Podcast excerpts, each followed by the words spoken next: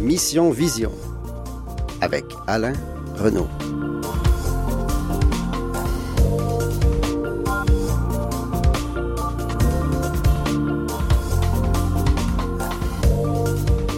Bonjour, bienvenue à ce sixième épisode de Mission Vision, réalisé en partenariat avec le RAM, le regroupement des aveugles et amblyopes du Montréal métropolitain. Euh, Aujourd'hui, euh, une deuxième émission entièrement consacrée au théâtre, au théâtre accessible. Et je reçois euh, pour l'occasion Erika Malo du théâtre du Rideau Vert dans un tout petit instant.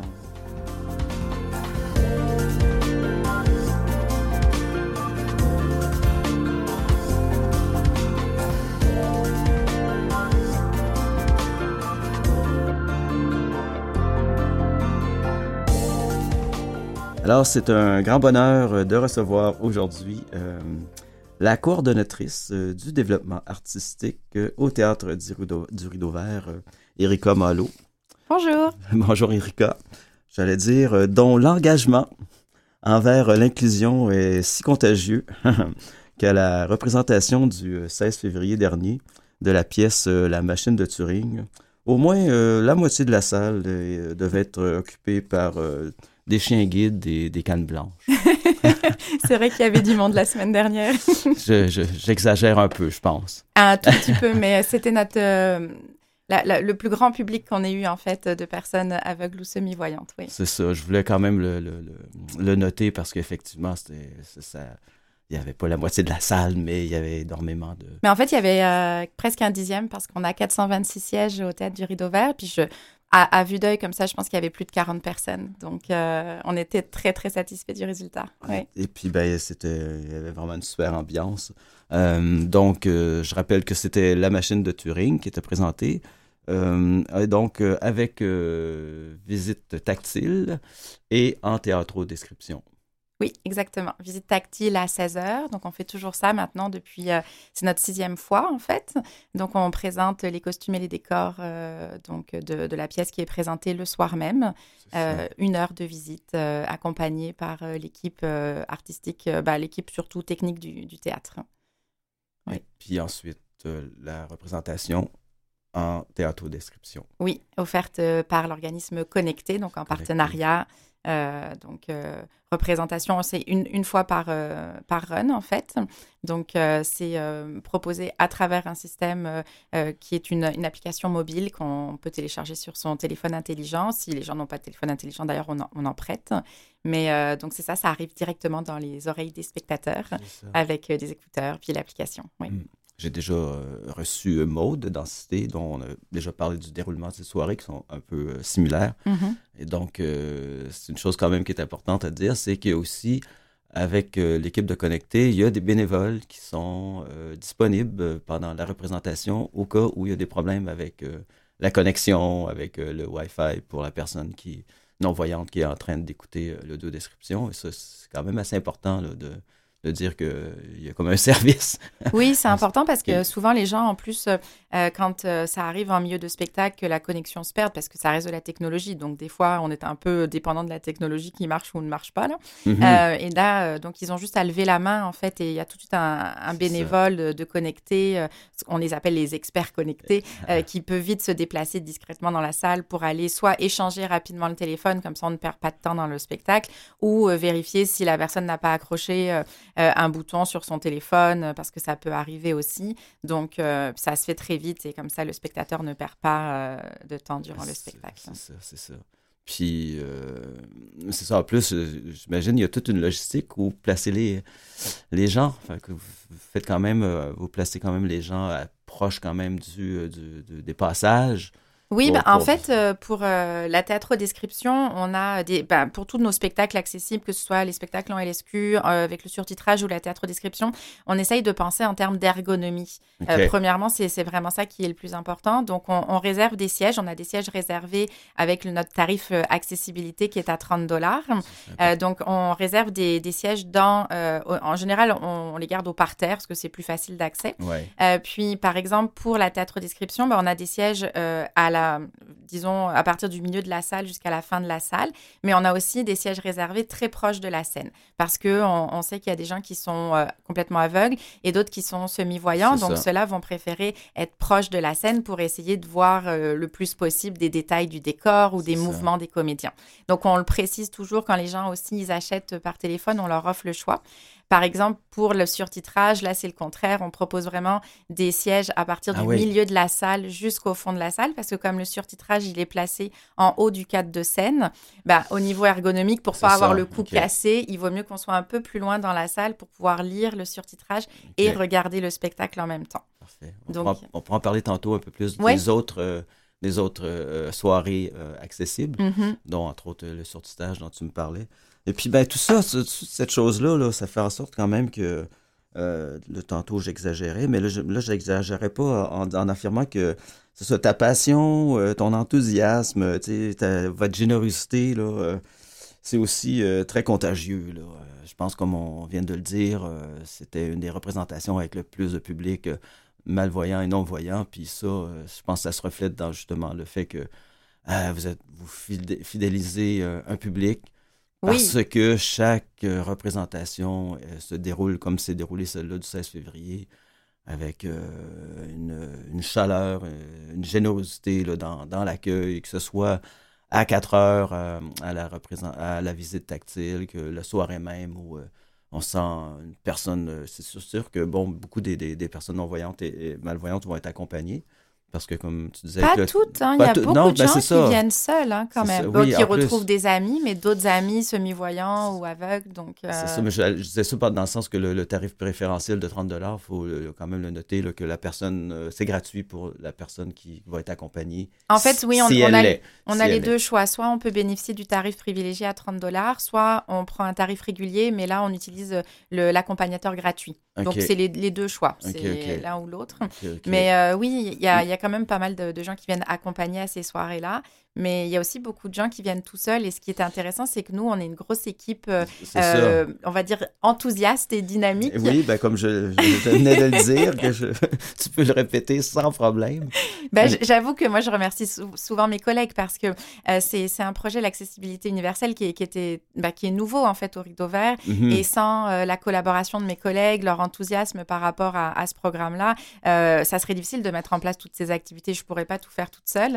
Et par exemple, pour la visite tactile, il y a beaucoup de monde impliqué. Il y a tous les chefs de département, donc euh, la chef habilleuse, le chef machiniste. Euh, on a également notre directeur technique qui est présent, qui font visiter justement les décors, euh, qui vont présenter les costumes. Mais on a aussi mes collègues de, de l'administration qui viennent justement accompagner, guider, répondre aux questions. Donc, ouais, les, les, gens sont très, très enthousiastes. Puis mhm. aussi, tu parlais de l'accueil des spectateurs.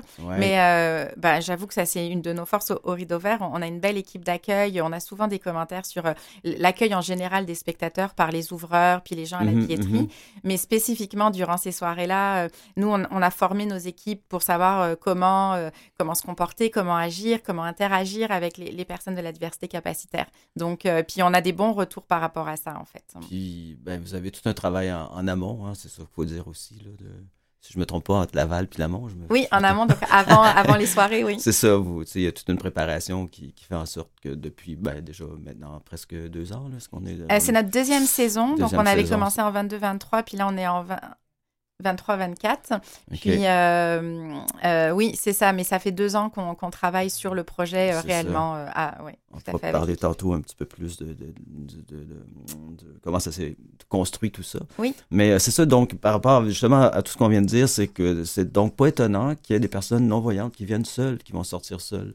Euh, oui, parce qu'elles savent qu'elles seront bien accueillies. Euh, nous, on a, à l'avant du, théâtre, on a évidemment un débarcadère, mais elles savent que justement, on a toute l'équipe d'accueil qui est présente pour les accueillir si elles viennent en transport adapté ou en taxi, ou que quelqu'un de leurs amis ou famille les dépose. Aussi, euh, il y a toujours du personnel mm. qui attend avec, avec le public à la fin des spectacles. on a, que ce soit pour les personnes semi-voyantes ou pour les personnes sourdes, on a vraiment comme travaillé l'accueil de ces nouveaux publics, parce que c'est des nouveaux publics, c'est des gens qu'on n'avait pas l'habitude d'accueillir avant au Mhm. rideau vert. Donc ça, Mhm. c'est important pour nous parce que c'est pas juste de proposer un spectacle qui est adapté, c'est tout ce qui vient autour, les communications, l'accueil, le suivi d'après spectacle. Ça, c'est pour que l'expérience soit réussie, il faut penser en termes global en fait. C'est ça, c'est Mm. ça. Et à ce niveau-là, vous êtes vraiment euh, super préparé. Là. Puis, ben, Merci. justement, on, voit, on, on en voit les résultats après, après tout ce temps-là. Puis bon, je ne remettais pas en question que les personnes non-voyantes euh, sont toujours accompagnées. Là. Je- C'est pas ça que je voulais dire, mais effectivement, il y a des gens très autonomes. Et donc, mais la chose est qu'ils savent que l'accueil qu'ils vont avoir euh, au, au rideau vert euh, Oui, et en fait, il y a quand même beaucoup de gens qui viennent accompagner grâce au tarif euh, privilégié, ça. justement, qui permet d'avoir un accompagnateur gratuit. Puis pour nous, c'est intéressant parce que ça permet de faire découvrir le spectacle à deux personnes au lieu d'une. Donc, Ben oui. euh, c'est quand même quelque chose, c'est un incitatif qui est, qui est tout à notre avantage aussi. C'est ça. Ouais. Euh, on parlait de soirées qui. Des soirées, mais c'est des journées dans le fond. hein. Comme je disais, là, à 3h30, 4h moins quart, on peut déjà. euh, les gens peuvent déjà arriver pour la visite tactile. Euh, on en parlera peut-être un peu tantôt de- des autres soirées euh, en LSQ et euh, en, en surtitrage, mais euh, c'est j'imagine que c'est quand même la soirée la plus prenante par rapport à l'organisation de. Si je compare avec vos autres soirées accessibles. Ah, c'est sûr que le surtitrage, c'est pas beaucoup de travail pour nous parce que c'est vraiment une soirée qui est pour moi très légère. J'ai une collaborateur qui, une collaboratrice pardon, qui s'occupe de, de faire le surtitrage. Puis il y, y a peu de travail dans l'accueil du public par rapport à cette soirée-là. OK. Euh, la LSQ, c'est quand même beaucoup de travail Ah, aussi, euh, les deux journées avant parce qu'on fait beaucoup de, on fait des répétitions dans, le, dans la salle. Il faut revoir tout le, le déroulé du spectacle au niveau des éclairages et tout. Mais j'avoue que euh, avec le public aveugle et semi-voyant, on a vraiment euh, une proximité, un contact. Ça, c'est c'est quelque chose qui, pour nous, est, est vraiment euh, très enrichissant. Puis c'est c'est avec ce public-là que je discute le plus, en fait, finalement. OK. Oui, OK. pa- grâce à la visite tactile, parce qu'on Ben est ouais. vraiment en proximité, puis on passe une heure, des fois une heure et demie, parce que ça s'étend un peu. C'est ça. On, c'est on ça. passe vraiment beaucoup de temps ensemble. Donc, euh, oui, c'est une, une journée qui est assez demandante. OK. Genre, on a oublié d'en parler tantôt, mais euh, on peut peut-être euh, noter, euh, ben, dire que la personne qui fait euh, la théâtro-description, c'est elle qui est là depuis le début, si je ne me trompe pas? Oui, ou-? Valérie Gagnon. Gagnon-Laniel est là depuis le début parce que donc elle est employée de la compagnie Connectée et c'est une, une actrice, une comédienne elle-même à la base en fait et qui a développé une expertise en théâtro-description. Euh, donc oui, elle fait ça avec nous depuis le début. Je pense que les, les gens d'ailleurs reconnaissent sa voix, sont heureux de la retrouver. On travaille vraiment en collaboration. Euh, on fait toujours une générale hein, pour la théâtro-description d'ailleurs la veille du spectacle. Ouais, ça, j'aimerais que tu, tu nous dises un peu là, comment euh, peut-être le temps, je pense. de- Oui, et alors en fait, euh, c'est ça, ça parce que euh, elle, elle prépare son texte donc en, en amont avec des vidéos du spectacle, des enregistrements, le, le texte brut.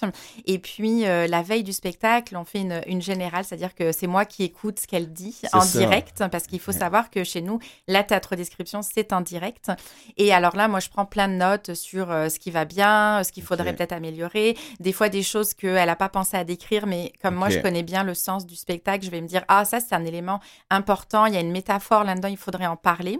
Donc, je, après ça, on fait comme une petite euh, une rencontre après le spectacle, puis ça dure euh, une demi-heure, trois quarts d'heure, on repasse à travers euh, tout ce qu'elle a dit. Euh, donc oui, on travaille euh, en amont vraiment pour préparer pour que le jour J, ça soit le, le mieux possible. Et puis, il faut le rappeler, c'est seulement une soirée en plus. C'est ça qui Pour l'instant, ça, seulement une ouais, soirée. c'est ça, pour Mm. l'instant. Mais comme tu disais, peut-être avec le succès de la dernière, peut-être qu'on peut envisager. Ah, dans l'absolu, euh, j'aimerais ça. ça. que dans le futur, ça soit, ça. ça. soit plus. Pour l'instant, on peut se permettre une seule par, euh, par session. Ok. De, oui, Et de puis, justement, quand tu fais la, la générale, puis que tu, euh, tu notes, tu, euh, tu écoutes le, le, le, le la théâtro-description de, de Valérie, est-ce que des fois, ça est arri- c'est arrivé que tu avais une personne soit malvoyante ou non-voyante avec toi ou non? Pas, Pour l'instant, non, non, parce que euh, c'est ça, c'est quelque chose que je fais juste de mon côté. On aimerait ça avoir euh, un spectateur ou une spectatrice euh, euh, qui nous offrirait euh, son temps euh, pour venir nous donner ses commentaires. Ah, ah. C'est sûr que pour elle, bah, du coup, ça, entre guillemets, c'est pas que ça gâche le spectacle, mais c'est que l'expérience, elle, elle est plus dans un mode de travail que dans un mode de loisir. Du coup, Effectivement. C'est ça. Mm. J'ai peut-être un projet justement sur une, euh, la prochaine production de Joe, Jack et John, et puis la personne euh, cherchait justement euh, une, une personne malvoyante ou non-voyante. Ah! Et euh, c'est ça, donc, mais la question est que on peut pas juste demander à une personne non-voyante de juger d'une audiodescription, ça prend quand même une personne Non, idéalement, il faudrait qu'on soit deux, oui, c'est ça, Une personne pour, voyante, euh, une non-voyante, oui. C'est ça. Ouais. Que, donc, il, il était peut-être possible que je fasse la personne malvoyante, mais comme je vais voir la pièce le lendemain, je me dis, oh, mais ça va gâcher mon, mon Exactement. mais plaisir si je vais travailler. Mais oui, c'est pour veille, ça que moi, j'hésite à demander Ben à, oui. à mes connaissances parce que je me dis, ah, ça leur gâche leur sortie euh, théâtrale du lendemain quand même un petit peu, là. C'est ça, c'est ouais. ça. Écoute, euh, je pense qu'on va prendre euh, presque. Oui, on va prendre une petite pause euh, juste musicale, prendre le temps de prendre une gorgée d'eau. Puis je vous reviens avec, euh, avec Erika Malo du Théâtre du Rue d'Auvert. On, peut- on pourra parler d'un petit bloc, on pourra parler de ton, ton parcours, comment euh, tout ça amène à la soirée, du, la soirée du 16 février.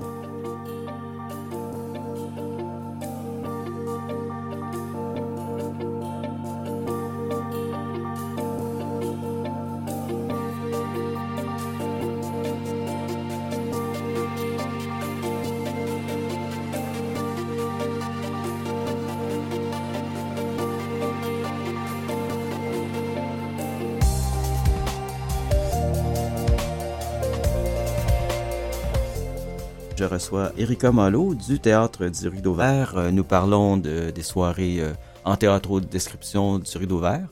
Et puis, euh, ces soirées sont menées d'une main de maître par mon invité. Alors, euh, c'est vraiment un grand plaisir pour moi de la recevoir. Euh, et puis, ben voilà, je, en première partie, on a parlé de la soirée du- de la machine de Turing qui a eu lieu, qui, qui est terminée, mais on parlera des autres pièces à venir. On- Oui. Hum. Et puis, ben, c'est ça, je, me, je pense que nos, euh, nos, nos auditeurs seraient intéressés, de, ben, moi personnellement en tout cas, de- d'entendre euh, ben, parler de ton parcours, euh, comment tu t'es, euh, arrivé au Québec. Comment je ça, suis puis- ici, puis oui. Comment t'es arrivé au, Théâtre du Rideau Vert Mhm. pour, euh, c'est ça, tenir ces soirées euh, abs- absolument extraordinaires. Alors, je Ça. vais essayer de résumer ça, sinon on va être là jusqu'à demain. Ben oui. Alors, euh, c'est ça, en fait, bah, comme ça s'entend mon petit accent, hein, je suis Ah oui. d'origine française. Mais non, je suis arrivée au Québec en 2003. En fait, j'étudiais donc la dramaturgie, un auteur québécois contemporain qui s'appelait Normand Chorette, qui Ouais. est décédé il y a, il y a quelques années. Puis donc, je suis jamais repartie. hein. Ça, Ah, comme ça, ça, ça a réglé le, la question. Un Un, classique, ouais. mais il n'y a pas tant de Français qu'il y en a maintenant. Euh, et donc, euh, moi, j'ai un parcours euh, qui est assez diversifié au niveau professionnel. J'ai travaillé à la fois dans le culturel, mais aussi beaucoup dans le communautaire. J'ai travaillé énormément, en fait, en santé mentale. Euh, puis, j'ai toujours, en fin de compte, euh, travaillé auprès de publics qui étaient éloignés de la culture. Et j'ai toujours utilisé la culture, ou en tout cas les arts, plus particulièrement, comme un- une sorte de médium pour essayer de rassembler les groupes, d'aller créer des liens, d'aller recentrer les personnes. Et donc, que ce soit, ça, au niveau des personnes âgées, je travaille aussi euh, auprès d'immigrants, euh, des personnes allophones, euh, puis aussi beaucoup de personnes qui étaient, euh, qui vivaient ou qui, qui vivent encore des, des problèmes de santé mentale, en fait. Donc, ça a été un, un parcours dans le communautaire assez euh, diversifié. J'ai travaillé un peu aussi euh, euh, dans le culturel, que ce soit au début de ma carrière euh, au Théâtre Espace Go ou plus tard euh, en danse contemporaine, à. Danse Danse, Danse, puis danse. à Rubber Band, qui est une compagnie euh, de danse contemporaine euh, fondée par euh, Victor Kiyada. Puis euh, après ça, moi j'ai repris des études parce que j'adore étudier. Ah, Euh, je voulais un petit peu plus structurer ma pensée en termes de gestion, de développement, parce que hum, je trouvais que de rester trop dans le, dans le micro, c'était pas. euh, en tout cas, j'avais des envies d'être plus dans le macro, puis d'a- d'aller travailler comme en, en- en- dans des plus grands plans, en fait, au niveau euh, peut-être un peu euh, euh, politique, administratif. Donc, je suis retournée au HEC faire une maîtrise en, en gestion des organismes culturels. Et c'est ça qui m'a amené vraiment, je pense, au rideau vert. En tout cas, mon parcours leur a plu. euh, parce que donc, euh, moi, ça fait seulement, euh, bah, ça va faire presque trois ans au, au mois de mai que je travaille au Théâtre du Rideau Vert. C'est quand même récent. C'est assez récent, puis il faut savoir aussi que c'est une création de poste. Avant, mon poste n'existait pas. Donc, ça. euh, oui, c'est ça. Je suis le, le- ils ont ouvert ce poste-là euh, durant la pandémie. Euh, la pandémie, ça a eu beaucoup d'impact négatif hein, sur le milieu des arts. Ça a été un moment très difficile, mais ça a été aussi un moment où les gens ont pris le temps de s'arrêter, de se questionner sur ce qu'ils faisaient. Mhm, mhm. Ça leur a permis de repenser à des questions de fond, euh, de, de vraiment se, se repositionner. Et au Rideau Vert, euh, il y a toujours eu cette volonté d'être proche du public. Euh, les deux fondatrices, Mercedes Palomino puis Yvette Brindamour, avaient vraiment euh, à cœur en fait le public. mais en fait, ce qui s'est passé, c'est que cette volonté d'accessibilité, d'inclusion, elle était surtout présente à travers les œuvres que les fondatrices choisissaient à l'époque. Puis après ça, les, autres directrices artistiques. Mhm. puis là, en fait, la question s'est posée de, cette, cette inclusion, cette accessibilité au niveau du public. Comment est-ce qu'on est qu'on fait pour rejoindre euh, différents publics éloignés de la culture? Euh, Oui, ça passe par des choix d'œuvres qui vont parler à ces publics, évidemment, mhm. mais euh, ça passe aussi par des mesures d'accessibilité concrètes. Comment est-ce qu'on fait pour rendre les œuvres accessibles Comment est-ce qu'on fait pour... les, deux directrices actuelles voulaient vraiment se questionner sur comment est-ce qu'on fait pour faire vivre le théâtre dans la cité, pour que le rideau vert prenne vraiment toute la place qu'il se doit dans, dans le, le paysage culturel, puis euh, aussi, euh, comment est-ce qu'on fait pour faire vivre euh, plus concrètement le, bâtiment, la structure, les, les, œuvres qui sont présentées. Et donc, ça, ça prenait une création de poste parce que tout le monde est déjà très occupé. on est une petite équipe. Hein. Donc, ils ont ouvert un poste vraiment pour ça, pour, pour aller développer des nouveaux publics, faire vivre les œuvres, faire vivre le bâtiment, faire vivre le théâtre, en fait. Hein. Et puis, cette, tu disais quand même que c'est ça, c'est un peu le l'intervalle, euh, l'intermède de pandémie qui a entre autres amené à oui, je pense vraiment. En fond, il y avait comme un moment où justement les théâtres pouvaient réfléchir un peu sur euh, leur mission puis tout ça. Et puis oui, c'est ça. Ça n'a pas été le cas que au Rideau Vert. Je pense que euh, y a, le milieu culturel était un peu en suspens pendant pendant deux ans et euh, on n'a pas arrêté nos activités pour autant. On a fait plein d'autres choses. On a, il y a des théâtres. Quand je dis on, je parle du milieu culturel en général, mais il y a des théâtres qui ont offert des résidences de création, mhm. d'autres qui ont justement cherché à créer des nouveaux postes à l'interne pour voir comment rejoindre le, public à travers euh, euh, des médiums un peu nouveaux comme euh, des captations des spectacles ou développer plus justement les, vidéos dans les réseaux sociaux pour aller parler directement à son public ou créer des activités qui ne nécessitaient pas de contact mais qui permettaient d'être toujours en lien. Donc il y a eu vraiment une, une sorte de, créativité assez importante. les, les, théâtres et enfin le milieu culturel en général a fait preuve de, beaucoup de, créativité. Durant cette période-là pour continuer à exister finalement. Et ça, ça a perduré après, euh, donc à la fin de la pandémie. Euh, on a mis, euh, on a, on a continué à, consolider finalement ce qui avait été mis en place durant la pandémie. Ok. Et puis tu me disais, c'est ça la, la, la, la commande que tu avais de ta direction. Euh, les deux directrices qui sont. Euh, oui, donc euh, notre directrice artistique, Denise Filiatro, que beaucoup d'auditeurs doivent connaître. Ben oui, oui, oui, Sûr. En fait, d'ailleurs, c'est 20 ans cette année de directorat à la tête du Rideau Vert. Et notre directrice générale, donc Céline Marcotte. OK, OK. Oui. Puis, je sais pas si tantôt tu l'as peut-être dit un peu, mais c'est ça, on t'a comme fait une demande justement pendant cette espèce d'intermède de. Oui, en fait, euh, quand je suis arrivée. c'est ça? C'est ça, quand je suis arrivée à mon poste, on m'a demandé si. Euh, ça, c'est quand même assez fabuleux, hein, honnêtement. on m'a demandé as-tu des envies particulières? Puis je veux dire, c'est formidable quand on arrive quelque part et qu'on se fait dire ça. Euh, on, m'a dit, voilà, en ce moment, il y a des, financements qui, qui, sont ouverts à différents paliers gouvernementaux. En l'occurrence, à l'époque, c'était au CAC. on m'a dit, regarde, s'il y a un projet que tu aimerais peut-être développer. Euh, quand j'ai quand j'ai pensé à l'accessibilité, je ne pensais pas du tout que ça serait le gros projet que c'est devenu maintenant. En fait, euh, moi, je suis partie, j'ai réfléchi 4-5 jours, j'ai fait une étude de marché de ce qui se faisait euh, au Québec. J'ai j'avais déjà travaillé un peu là-dessus durant mes études. J'avais déjà fait une étude un peu comparative des activités de médiation qui étaient proposées en Angleterre, au Royaume-Uni, ah je devrais dire, au Canada, puis aux États-unis. C'est tes études à Concordia non, non, dans mes dernières études au HEC, ah, en fait, j'avais fait une petite étude de marché là-dessus. Euh, mais vraiment sur la médiation culturelle en général, pas, euh, pas tournée vers euh, les publics de la diversité capacitaire. Et en fait, moi, j'ai toujours eu un intérêt assez important pour la communauté sourde. Dans ma famille, dans mes amis, il y a des personnes qui, ont, bah, qui vivent avec la cécité ou une perte d'audition. ma belle-mère est en, est en fauteuil roulant. Alors en fait, j'avais quand même depuis toujours une... Je, naviguais un peu dans ces eaux-là. donc, je suis arrivée avec un plan, un budget un peu que j'avais comme euh, monté comme ça en quelques jours. Euh, puis j'ai présenté mon idée d'accessibilité universelle et donc de développer les publics euh, aveugles, semi-voyants, sourds et malentendants. Et à ma grande surprise, la direction a dit oui tout de suite, en fait. Super. Bon, c'est sûr que mon budget se tenait aussi, là. Ouais, mais ok. ils ont été très, très emballés. Pour eux, ça rejoignait exactement euh, la, la mission du théâtre, ça rejoignait les valeurs profondes du rideau vert.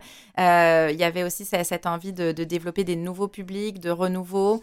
Euh, donc euh, oui, j'ai été soutenue tout de suite. Euh, et- ouais, je- je- j'en suis parvenue. Et alors, euh, évidemment, moi, comme je veux jamais faire les choses à moitié, je voulais pas juste faire un ou deux spectacles adaptés d'une ou d'une autre façon. Moi, je me suis dit, si on fait quelque chose, on le fait en grand. Et là aussi, j'ai été vraiment surprise parce que la direction a dit oui aussi. Mais moi, je me suis dit, on fait toute la saison. Et donc, euh, on a décidé de faire toute la saison. Donc, on propose nos quatre spectacles principaux, en fait, euh, adaptés euh, donc, en langue des signes, en théâtre description, puis en surtitrage. Et ça, donc, ça fait, c'est notre deuxième saison qu'on fait ça. Et puis, petit, petit je peux vous le dire, mais on le fait aussi pour la saison prochaine. Ok, ok, super. On- donc, on a une annonce en primeur En primeur, c'est ça. à Mission Vision. C'est ça, voyons, qu'est-ce que j'allais dire, donc... euh, euh, c'est ça, euh, petite anecdote, mais tu me dis que tu m'as déjà dit que tu avais suivi des cours euh, en- de l'SQ. Tu avais, Oui, en cet intérêt-là depuis longtemps, là, quand même. Mais ce qu'il faut préciser pour euh, nos auditeurs, c'est qu'on se connaît un petit peu en fait euh, avec Alain parce qu'on est sur une, une communauté de pratique dont on va parler un peu plus tard, je pense. Oui. Mais donc oui, euh, je t'avais déjà glissé que j'avais fait des cours de langue des signes. Effectivement, euh, j'en avais pris donc à l'Institut Raymond de Ware euh, il y a plusieurs années, en 2006, parce que j'étais vraiment curieuse de, cette langue-là, puis de cette, cette culture sourde. En fait, ça Mhm. m'a toujours interpellée depuis très, très petite. Pourtant, j'ai personne de sourd dans ma famille. Ok, mais... Puis euh, j'en ai repris en 2000, euh, 2013, mais c'est ça, en fait, euh, c'est une langue euh, qui est pour moi très facile à apprendre, parce que je suis très visuelle comme personne. Mais par contre, euh, quand on a personne de sourd autour de soi, c'est compliqué de la pratiquer. Ça. En fait, hein, c'est pas comme de lire des romans en anglais, par Ouais, exemple, pour vrai. améliorer son anglais. Là, c'est un peu plus complexe quand même. Donc, euh, mais j'ai bon espoir de dégager du temps dans mon emploi du temps déjà un peu trop occupé pour ouais, reprendre des cours. Oui. On en parlera dans quelques instants de ton, euh, ton euh, occupation du temps qui est effectivement assez chargée. Euh, euh, c'est ça, on a parlé de, de donc te, te présenter le projet, mais euh, donc tu euh, comment t'as comment t'as approché la chose, à, à savoir que il y avait un peu quand même de, déjà de, de quelques expériences qui étaient qui avaient- Oui, en fait, moi, ce que j'ai fait, c'est que comme j'avais fait un peu une étude de marché de ce qui se faisait euh, à Montréal, bah, évidemment, j'ai tout de suite approché les personnes qui avaient déjà mis en place des mesures d'accessibilité. Alors, c'était le milieu anglophone. Donc, moi, j'ai contacté le Centre Seagull, qui était assez avancé dans ce domaine-là. À l'époque, euh, toute l'accessibilité était gérée par Émilie Hervieux. Et puis après, j'ai- contacté aussi Densité, euh, parce que, évidemment, Densité, euh, c'est les, les précurseurs en termes d'audio-description. C'est eux qui ont vraiment euh, tout monté euh, au Québec. Euh, ils ont tout développé, en fait. Et donc, il me semblait important d'avoir ces deux institutions, le Centre Seagull et Densité, avec moi pour partir la machine, Super. bénéficier de leur expertise, bénéficier de, de leurs conseils. Et c'est avec eux, d'ailleurs, que j'ai commencé la communauté de pratique par après. Donc, on va pouvoir en parler plus longuement après cette, cette petite pause. Et je vous reviens avec mon invité, Erika Malo du Théâtre du Rideau Vert.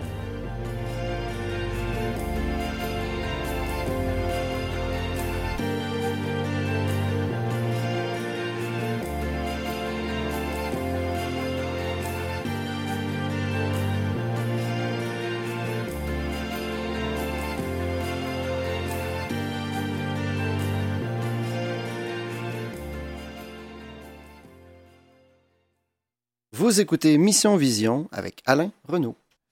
Alors, de retour avec mon invité, Erika euh, du Théâtre du Rideau Vert. Erika Malo, puis euh, je pense, euh, qui, euh, contrairement à ce que son nom indique, euh, t'es pas bretonne? Du tout. Du non, tout, hein, moi j'ai un T à la fin de mon nom, donc ça. euh, ça serait plutôt euh, le nord de la France ou près de la Suisse. Et t'es né à Paris, je pense qu'on l'avait pas dit. hein. Oui, je suis née à Paris, Oui, bah, en fait au nord de Paris. C'est ça. Mm. Près de Charles de Gaulle. Oui, c'est très exotique, je suis née à côté de l'aéroport. Ben, peut-être que ça donne goût au voyage. peut-être, c'est peut-être pour ça que je suis là, effectivement. Ouais, peut-être- finalement, t'as fait un voyage. Ah non, J'en ai fait beaucoup, mais Non, j'ai- non, je me suis installée dans celui-ci, oui. Ouais, C'est- C'était ça. une bonne idée, oui. Alors, je- j'allais le dire, euh, je, l'ai dit tantôt, euh, je voulais, euh, on a parlé de ton occupation du temps qui est plutôt chargée. Mhm. Alors, euh, j'ai envie de juste répéter rapidement là, que qu'en tant, de- en tant que coordonnatrice du développement artistique, là, tu euh, tu t'occupes du développement du public, euh, de la médiation culturelle, de l'accessibilité, comme dont on vient, on vient de parler, Oui. du financement. Une partie aussi du d'une partie du financement. public, privé. Oui. Bon, ça, c'est- c'est déjà pas mal. Puis, euh, tu coordonnes aussi euh, le comité des programmations. Pour les saisons à venir, les c'est saisons ça. à oui, on a un comité de sélection euh, auquel les gens donc euh, soumettent des textes pour les prochaines euh, les prochaines saisons. Euh, ce comité il est chapeauté évidemment par Denise Filiatro, mais je coordonne toute la réception des textes et des projets. Oui. Fait que là, tu me disais, c'est ça, il y a trois volets. Tu, tu travailles avec le public, tu travailles à la direction artistique et puis tu travailles à la gestion. Oui. Non, mais... Trois volets assez différents. Puis bien sûr, euh, c'est en collaboration avec mes collègues. Par exemple, pour la médiation, je, Non, suis- je je suis comprends avec ma collègue Catherine. Pour le financement, ben, moi, je m'occupe un peu plus du public. Puis j'ai ma collègue Eva qui s'occupe euh, plus du financement privé. Euh, donc, on est, on est toujours en collaboration Uh-huh. tous pour ces différentes activités. Mais c'est c'est intéressant. C'est un poste qui est très euh, diversifié. Euh, moi, j'aime vraiment. Je suis quelqu'un qui peut s'ennuyer assez rapidement. OK, alors, alors, euh, là, d'avoir euh, plein de tâches différentes comme ça, il n'y a aucune semaine qui se ressemble chez moi. Là, ça, c'est C'est vraiment. Et c'est assez formidable. Parce que justement, entre la médiation culturelle, peut-être avec les écoles, je sais pas, est-ce que vous avez Alors, des on écoles? Que- travaille principalement en ce moment avec les CJE, les Carrefour Jeunesse Emploi. C'est un beau projet qui a été monté par ma collègue Catherine Fournier il y a maintenant deux ans. Euh, donc, ce sont des jeunes adultes, en fait, qui sont déscolarisés ou en retour vers les études. Puis donc, nous, on travaille vraiment euh, l'aspect, les métiers du spectacle. Donc, on, explique comment se forme euh, une pièce de théâtre à partir vraiment de la soumission d'un projet jusqu'à la présentation au spectateur. Puis aussi, quels sont tous les métiers qui entourent euh, euh, un spectacle, que ce soit les métiers de l'accueil, les métiers techniques. Donc, euh, c'est vraiment un visée une visite d'employabilité parce que les CJE, c'est ça, hein, c'est Carrefour Mhm, Jeunesse mhm. Emploi. Donc, c'est des ateliers qu'on offre deux à trois fois par année. C'est quatre blocs d'ateliers. Donc, on se déplace dans les CJE. Eux viennent nous voir, ils visitent le théâtre et tout. Puis, ils assistent aussi à une représentation. Une oui, c'est un beau partenariat. On a travaillé longtemps dans les écoles. Euh, là, ça va revenir probablement dans les prochaines années. Mais on essaye de, de trouver aussi d'autres avenues euh, Ben oui. ouais, pour la médiation culturelle. Comme tu as trouvé justement avec l'accessibilité. Avec euh, l'accessibilité. Ça, c'était vraiment des, des nouveaux publics qu'on n'avait pas avant. Mm. OK. Donc, euh, on peut euh, justement là, parler de, de- du- du- euh, après, après que tu aies présenté à ta direction euh, cette idée là, de, de- d'accessibilité, mais donc à partir de, de rien ou de zéro. À partir de rien, oui. C'est ça. En Donc, fait, nous, on avait déjà de l'accessibilité, mais de l'accessibilité Oui. euh, qu'on va dire courante, hein, comme on voit dans tous les lieux euh, culturels, c'est-à-dire euh, fauteuil roulant.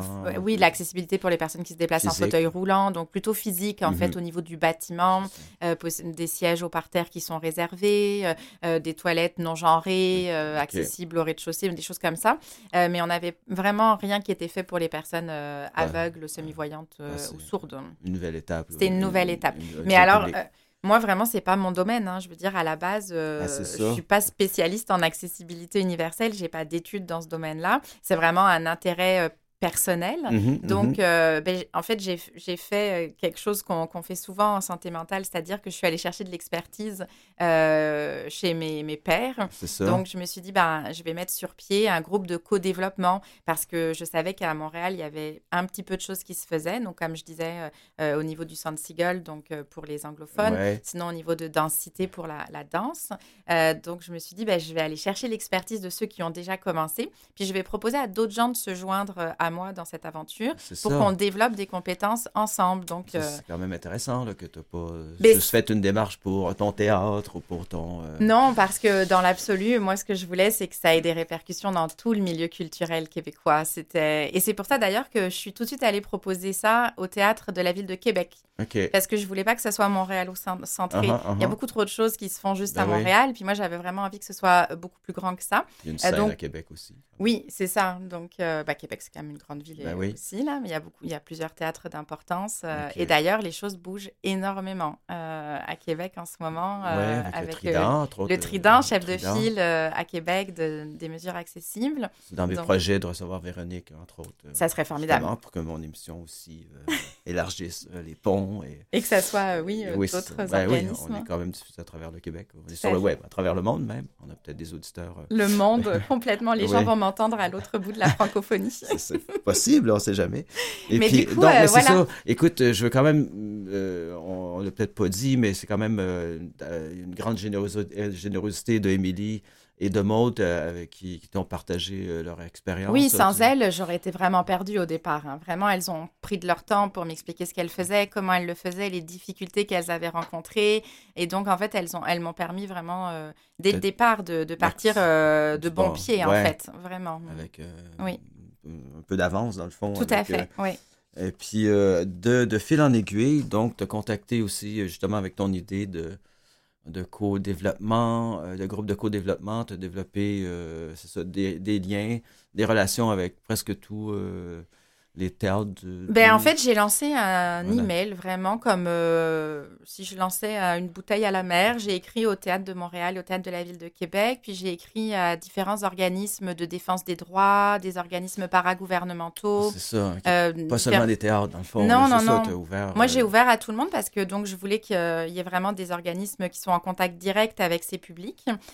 puis après ça, évidemment, ben, j'ai contacté des spectateurs qu'on m'a recommandés parce que je me disais, on ne peut pas parler d'accessibilité s'il n'y a personne qui ait de la diversité capacitaire sur la, dans la discussion, en fait.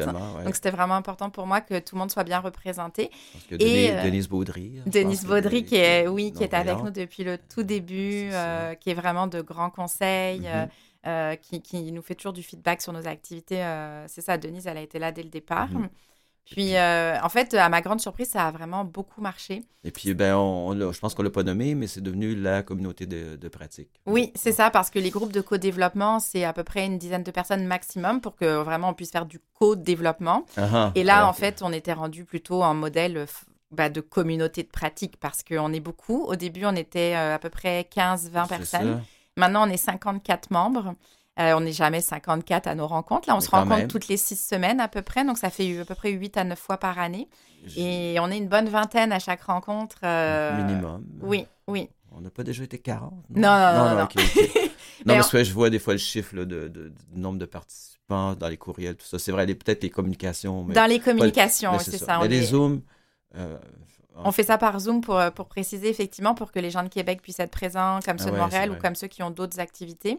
Euh, donc oui, on fait ça par Zoom, puis euh, nos Zooms sont enregistrés pour que la communauté, évidemment, puisse euh, les voir, ces, rencontres, ces discussions, dans lesquelles on fait vraiment avancer les, mesures d'accessibilité. On, parle de nos réussites, des choses qui ont moins bien marché, on va chercher de l'aide, donc des conseils auprès des organismes de défense des droits ou des organismes communautaires. Donc c'est en fait, cette communauté de pratique, elle, elle, nous, elle m'aide, en tout cas moi personnellement, à, à supporter mes actions au théâtre en, termes d'accessibilité universelle. C'est aussi une, un, bel endroit euh, pour faire connaissance avec euh, moi, pour moi, pour, avec les autres théâtres, mhm. il, y a, il, y a, quelque chose qui se passe dans le milieu culturel depuis, je dirais, 4-5 ans. Euh, il, y a, il, y a, un grand partage euh, avant, les gens étaient un petit peu plus quand même euh, euh, en silo dans, dans, leur organisme. En et compétition, là, oui, il y a quelque jamais part, hein, c'est ah, ça. C'est ça, c'est pas tant de la compétition parce qu'on a tous un peu nos avenues particulières, mais c'est vrai qu'on on n'avait pas ce modèle de mutualisation, de partage, d'entraide et de collaboration. et là, vraiment, je, je vois quelque chose, puis dans d'autres domaines que l'accessibilité universelle, mais particulièrement en accessibilité, on, on se partage tous nos beaucoup des ressources. mode de densité m'a prêté des téléphones quand j'ai eu une explosion de la demande pour la théâtre description. Il me fallait plus d'appareils intelligents. Elle est venue me porter les appareils au rideau vert. Il y a vraiment une, belle entraîne, une belle solidarité. Là, on pense à l'avenir avec la communauté de pratique. On pense à, acheter des objets, justement, du, matériel qu'on achèterait en communauté, justement, et qu'on se ah, ben prêterait ben de théâtre en théâtre. Puis c'est très actuel avec euh, évidemment tout le développement durable, euh, tout, le, fait qu'il faut faire attention à la planète, ne pas surconsommer. Donc ah il y, a quelque chose de très positif aussi dans cette solidarité qu'on a entre les, différents lieux de diffusion culturelle. Mm-hmm je voudrais euh, pas. Euh, moi, je pense que c'est important euh, quand même que je dois noter que je veux pas qu'il y ait de conflit d'intérêt, mais âme et moi-même participons là, à la communauté de pratique. Oui, ben c'est comme ça, c'est de là où on se connaît, oui, effectivement.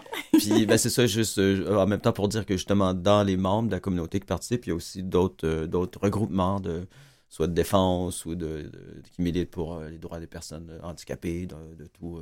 Oui. de tout handicap, avec Altergo, il y a l'INCA, euh, bon, le RAM, entre autres. Donc, et, des individus aussi. oui, de plus en plus donc de spectateurs, euh, mais aussi d'individus, euh, des artistes médiateurs, des, donc des individus extérieurs qui ne sont pas forcément dans un organisme, en fait. Euh, ça. De plus en plus de personnes individuelles qui s'intéressent à la communauté de pratique. C'est ça. Puis on, on vise très large. Là, on a parlé beaucoup des théâtres. Ouais, Euh, c'est vrai. Mais hein, euh, la faut- communauté de pratique, euh, elle est pluridisciplinaire. Ça, pour moi, c'était important également parce que je trouve que il faut penser encore une fois en termes global. Si on veut faire avancer les choses, c'est les arts de la scène en général. Donc, euh, on a euh, les arts du cirque, la danse, évidemment, qui est bien représentée, euh, mais également, euh, là, on, on ouvre de plus en plus, peut-être au, au musée bientôt. Donc, c'est- une communauté qui, qui grandit de plus en plus, oui. Et donc, qui est comme un point crucial de son développement, à savoir qu'il faut pratiquement le maintenant Il faut la structurer. structurer la chose parce que là, je, je peux quand même, je pense, me permettre de dire que tu la tiens, tu la portes à bout de bras, là, quand même. Un petit peu. un petit peu beaucoup. Euh, donc, effectivement, là, et justement, euh, avec le succès de la chose, euh, et Oui, puis le- le- le- l'expansion que ça prend, l'énergie qui, qui s'en dégage, effectivement, là, je pense qu'il faut. Vous êtes un, un- On un est à un carrefour. Oui, on est à un carrefour. Il faut, faut structurer la communauté pour euh, assurer sa pérennité, en fait. C'est important. Puis euh, aussi euh, assurer qu'elle continue à, à poursuivre sa mission initiale qui était vraiment de, de développer l'accessibilité universelle dans, dans les arts de la scène et puis de, de structurer le milieu. Puis donc de- vraiment de réfléchir ensemble à, à comment euh, euh, pérenniser ces mesures d'accessibilité, que ce soit au niveau euh, des ressources humaines, mais aussi des ressources financières. Donc un, un Mhm. côté politique, évidemment, euh, à tout ça. euh. C'est ça, parce qu'il faut, faut, faut toujours le, le, le, le rappeler, se le rappeler, mais le nerf de la guerre, c'est aussi. C'est euh, l'argent. C'est l'argent. Oui, c'est important que, ça, que les gens le sachent. Ça coûte très cher l'accessibilité universelle. C'est ça. Et c'est encore, pour le moment, c'est pas financé de façon euh, euh, permanente. Mhm. C'est-à-dire que c'est financé euh, au projet. Donc, euh, à chaque année, il faut qu'on refasse des demandes, que ce soit euh, au Conseil des arts euh, euh, et des lettres du Québec, au Conseil des arts du Canada ou au Conseil des arts de Montréal. Il faut refaire des demandes au projet pour, nos mesures ou il faut aller chercher du, subven- de- des- ben, du financement privé, donc auprès de fondations. Mhm. C'est beaucoup de temps, c'est beaucoup d'énergie qui est mis là-dessus. Et si c'était financé de façon permanente et intégré en fait au, au fonctionnement, donc le financement des du fonctionnement des théâtres, ça serait beaucoup plus simple. Et puis, euh, donc, un, organisme qui, qui, qui grossit. Bon, je sais pas si on peut parler d'organisme, mais enfin, La communauté, une communauté qui, qui, grossit. Et comme euh, on a vu un petit peu plus tôt dans l'entrevue, toutes les tâches que tu as à ton poste, si en plus il y a toutes les tâches qui viennent avec la communauté de pratique, que je me demande comment tu fais pour. euh, Mais j'ai beaucoup de chance, en fait. Euh, bah, c'est sûr que la- l'accessibilité, ça représente 40% de mon temps euh, en termes de, de tâches au rideau vert. Mais j'ai beaucoup de chance d'être extrêmement bien épaulée dans la communauté de pratique par vraiment des membres qui sont passionnés, puis qui sont vraiment comme euh, très, très investis mhm. dans différents Les- lieux, différents théâtres. Les sous-comités aussi, quand même. Il y a beaucoup de sous-comités oui. Sous-comité calendrier, on pourra peut-être en glisser un mot tantôt. Oui, sous-comité financement, le sous-comité financement, billetterie. Oui. ça. Et puis, Donc, non, non, là-dessus, j'ai j'ai beaucoup Et juste av- avant la dernière petite pause, euh, juste dire que je pense qu'au printemps, euh, il va y avoir peut-être un petit événement au mois de juin Oui, pour faire connaître juin, un peu la, la, ben, Le, le toute 3 la belle juin, énergie de cette euh, communauté-là. tout à fait. On, espère faire un- une sorte de petit happening pour faire connaître la communauté au grand public, au milieu culturel un peu plus élargi, aux politiques et aux médias. OK. Donc, on pourra peut-être en glisser un petit mot si tu as d'autres détails. Puis sinon, ben, on prend une petite pause. Et puis, on, vous revient avec euh, encore plein de, de discussions intéressantes avec... euh, on va conclure avec euh, Erika du Rideau Vert.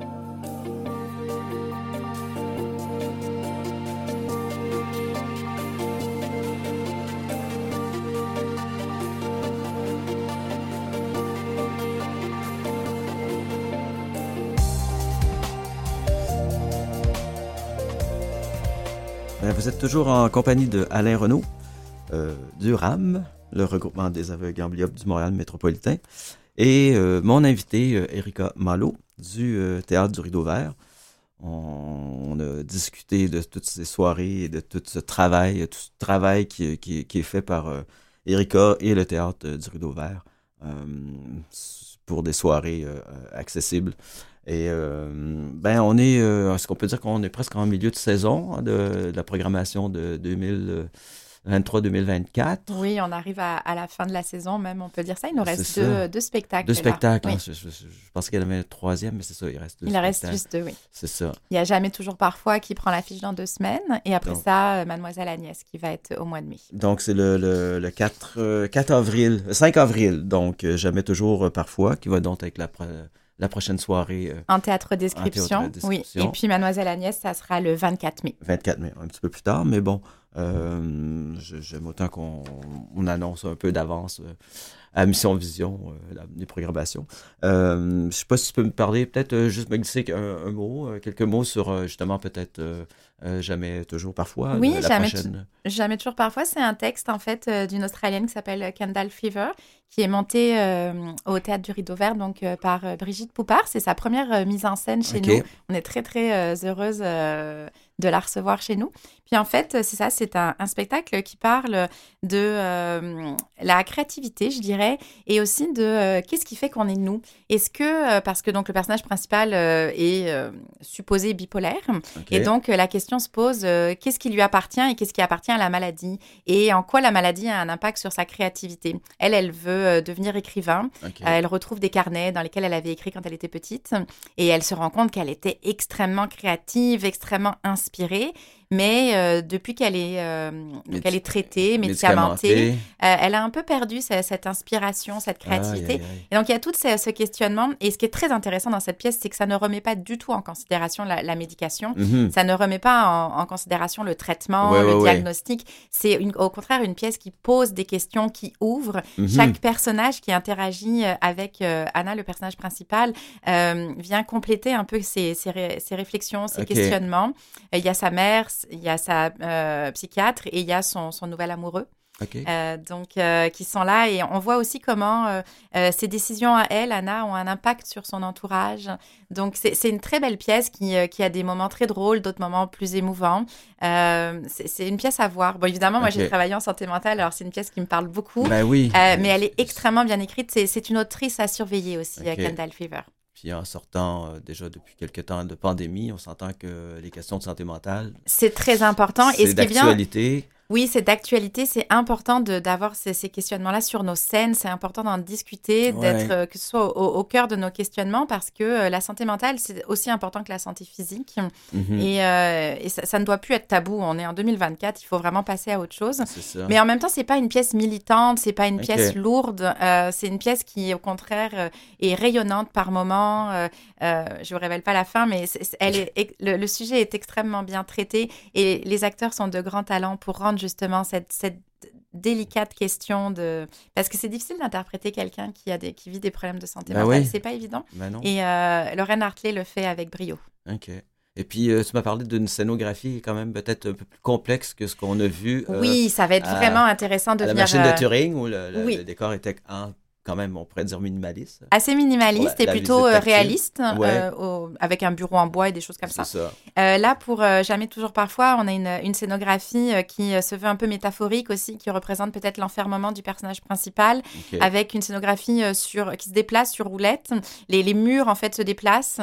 ça va être manipulé par les comédiens, puis notre chef machiniste, qui vont représenter différents lieux, donc le bureau du médecin, la maison de, du personnage principal, mais qui qui, qui créent aussi une sorte de, de, point de fuite, de ligne de fuite, euh, qui peuvent aussi représenter euh, justement okay. euh, cet enfermement du personnage et cette volonté de s'extraire de ça. Okay, donc, donc, quelque chose de très intéressant à aller explorer tactilement. C'est ça, ça va être important là, pour. oui, je vous invite à venir à la visite tactile vraiment pour ça. Parce que c'est sûr qu'un décor qui bouge, c'est. C'est plus puis, complexe. Et puis c'est un défi aussi pour, pardon, pour l'audio-description oui, ça va être tout Valérie, un défi, je pense, pour de... Valérie. Mm -hmm. Exactement. Oui. Et puis, euh, donc, on, je le répète, c'est le 5 avril, la, la, cette représentation de Jamais, toujours, euh, parfois, au Théâtre du Rideau Vert. Puis, bien rapidement, on peut parler de. Donc, le, le, dernier spectacle de la saison va être le 24 mai, et ça va être euh, Mademoiselle Agnès, peut-être juste un petit mot rapide. Pour... Oui, en fait, euh, Mademoiselle Agnès, je vais juste vous dire que euh, le, le, spectacle est porté par euh, Sylvie Drapeau, que je pense les auditeurs connaissent bien. c'est un spectacle qui avait été monté au Prospero il y a deux ans. Okay. Et ça avait été vraiment un coup de cœur de notre direction artistique. vraiment, elle avait trouvé le texte extrêmement pertinent, contemporain. C'est une, une, version contemporaine et, et, féministe du misanthrope de Molière, un petit peu. C'est okay. une femme qui déteste tout et tout le monde. Donc, c'est un, un, un texte qui est très jouissif euh, ça a un humour euh, mordant. Euh, ça va extrêmement bien conclure la saison théâtrale au rideau vert. OK. Et donc, toujours en, en, théâtre, en, théâtre description. en langage signé du Québec. Et en surtitrage. En surtitrage. Mm -hmm, tout à fait. Et puis, on avait, on en a peut-être un peu glissé un mot tantôt, mais c'est sûr qu'on on parle d'accessibilité, on parle de soirées spécifiques parce que question de financement ou de budget, mais l'idéal, dans un monde idéal d'une personne euh, handicapée, que ce soit visuelle ou physique, pour, devrait pouvoir aller assister à un spectacle le soir ou le jour. De son choix. Il, mais on n'en est pas encore là. D'où l'importance quand même de, de, de mais de continuer à défendre ce besoin d'accessibilité, de continuer à, à, à, prendre la parole, en fait, euh, à être invité comme ça dans des, dans Et... des émissions aussi pour, pour interpeller euh, les gouvernements, les financements, parce que l'accessibilité, c'est pour tous et tout le monde et tout le temps. Et ça doit pas être juste sur des choses qui sont vitales, comme d'avoir un service euh, chez ça. le médecin, par exemple. Ouais. Parce que la culture, c'est au centre euh, de la société. La culture, ça devrait être aussi important que tous les autres euh, services qui sont offerts dans une société contemporaine. Euh, donc, euh, ces services-là devraient être accessibles par tous. Donc, oui, dans l'absolu, au Rideau Vert, on espère vraiment euh, pouvoir offrir ces services-là un peu plus fréquemment qu'une fois par spectacle. Mhm. Et puis, ça, je pense qu'il va y avoir des avancées technologiques qui vont nous permettre peut-être aussi d'aller euh, de ce côté-là dans le futur. Parce qu'on peut même parler de, de, de, de, remèdes aussi pour, contre la santé, pour la santé mentale aussi, là, les sorties. Euh, les sorties culturelles, culturelles, sont prouvées, oui, oui, ça aide, ça aide les, les problèmes de santé mentale. Tout les à fait. sorties sportives, euh, pour, ben, je parle principalement pour des communautés de personnes handicapées, c'est Oui. super important, les sorties de loisirs, les sorties de euh, justement culturelles. c'est- Oui, puis on le sait, hein, la, la culture aussi, ça a une importance sur l'intégration euh, des personnes euh, dans leur communauté. c'est Et donc, on parle beaucoup maintenant, il y a, il y a énormément de flux migratoires hein, dans le monde contemporain. Le Québec est une société d'accueil, elle accueille énormément de personnes immigrantes, Mhm. allophones ou francophones. Et, et pour intégrer les personnes, c'est la culture, il n'y a rien de mieux en fait. Exact, aller exact. voir un spectacle, c'est extrêmement... Ça, ça permet de découvrir une culture, ça Mhm. permet de se sentir euh, partie intégrante de la société. Donc, il y a un aspect qui est quand même très politique, hein, Ben le oui. fait de mettre la culture de l'avant. Effectivement. Mm. Et puis, euh, je- peut-être un- une anecdote, mais euh, le, le- la- cette, cette soirée du. Je, re- je reviens encore à cette soirée, cette soirée du vendredi euh, 16 février à la machine de Turing. C'était un vendredi et je crois que c'était la première fois, si je ne me trompe pas, que on a- vous, aviez, euh, vous offriez la, cette soirée. euh, En fait, Ah. à la saison dernière, on offrait les mercredis. c'est ça. Et, cette- et en fait, on a écouté le, le public. C'est-à-dire que nous, on aime beaucoup que le public nous donne du feedback. Et là, les gens nous ont dit, ah, le mercredi, c'est un milieu de semaine, c'est moins évident. Donc, on a euh, déplacé. On a déplacé au vendredi. Et je pense que c'est ce qui permet aussi euh, au- bah, le succès de cette soirée. Et c'est pour ça qu'il y a de plus en plus de monde qui, qui vient euh, voir des pense- spectacles. Je pense que c'est important de le noter euh, du fait de, de, de votre écoute. Mhm. que vous avez avec, euh, avec votre public. Puis le fait aussi ben, de l'importance de, justement, euh, une soirée euh, culturelle, c'est agréable quand c'est la fin de semaine. Tout à fait. On peut après en jaser en buvant un verre tranquillement ou Ben, en allant au restaurant. Mhm. Fait qu'on on a vu, euh, on a vu le, le, Le résultat. Le résultat, Oui. effectivement. Tout à fait. Fait que ça, je- ben, bravo, je trouve quand même. Et puis, euh, je sais pas, je, je sais pas, je pense que les vendredis, les samedis, il y a une excitation. Il y a quelque chose dans l'air qu'on ne retrouve pas dans, en milieu de semaine. C'est un peu plus Hein? festif, c'est vrai. ça, hein? Oui, oui, tout à fait. Les, gens, euh, ils vont soit avoir sorti avant ou ils vont sortir après. Oui. Ce qu'on fait plus difficilement là, en milieu de Un semaine. mercredi soir. C'est ça. Remarque que moi, personnellement, je ne travaille pas le vendredi, donc j'ai pu assister à 16 heures à la, À la visite à la visite. C'était ma première, parce que Mhm. c'est sûr, quand c'était le mercredi, c'était impossible. Mais bon, c'est un hasard que mon vendredi. Mais c'est plus facile de se libérer en général pour les Oui. gens de- euh, le vendredi. Puis ça, ben, bravo, bravo euh, à, votre, à toi. Merci. Écoute, euh, j'ai- j'ai- les gens en général, je ne sais pas si on, on vient à un, côté plus personnel Oui. de tes activités, mais tu sais, souvent, euh, à l'extérieur du travail, les gens vont faire des projets, euh, les grimper euh, l'Himalaya, faire de la course automobile. Mais toi, tu fais, euh, tu fais dans le théâtre amateur. Ah bah oui, hein, quand on aime le théâtre, on en fait euh, tous les jours. hein. C'est comme le théâtre 24 heures sur 24, si je comprends bien. Là. En ce moment, oui, parce que j'ai une production euh, qui, qui prend l'affiche dans, dans quatre semaines et demie, en fait. Donc là, Ouais. oui, c'est vraiment du théâtre euh, 7 jours sur 7, euh, dimanche soir. euh, C'est ça. Oui, moi, je fais partie d'une d'une troupe amateur euh, que j'ai fondée avec des amis en 2007. Ok, qui c'est une euh, troupe que tu as fondée. Oui, oui, oui, avec des je amis. Je savais pas. On était euh, une, une quinzaine en fait d'anciens euh, élèves euh, du cours de théâtre euh, d'Art Neuf, qui, était un centre culturel et communautaire au Parc La Fontaine. Et donc, euh, on a décidé de fonder une, une troupe ensemble en 2007. Donc, ça s'appelle Les Exclamateurs. On a un petit site web, vous pouvez aller Ah, regarder. ok. Les exclamateurs. Les Exclamateurs. Ok, c'est très bon. Puis euh, c'est ça, donc en fait, euh, depuis ce temps-là, moi j'ai beaucoup joué dans les premières années, j'ai beaucoup été comédienne et euh, vraiment le, le virus de la, la mise en scène m'a attrapée. Et principalement maintenant je fais de la mise en scène et là on- je monte euh, les Toujours trois à- mousquetaires. Hum. Toujours avec les, les exclamateurs. Oui, toujours avec les exclamateurs. euh, donc j'en- j'enseigne le théâtre à des, à des adultes amateurs euh, qui ont d'autres occupations dans leur Ouais, vie oui. de tous les jours, là, qui travaillent. C'est la définition quand même. De l'amateur, c'est ça. Et donc, oui, cette année, on s'attaque à un gros projet, Les Trois Mousquetaires, dans une adaptation québécoise de Pierre-Yves Lemieux.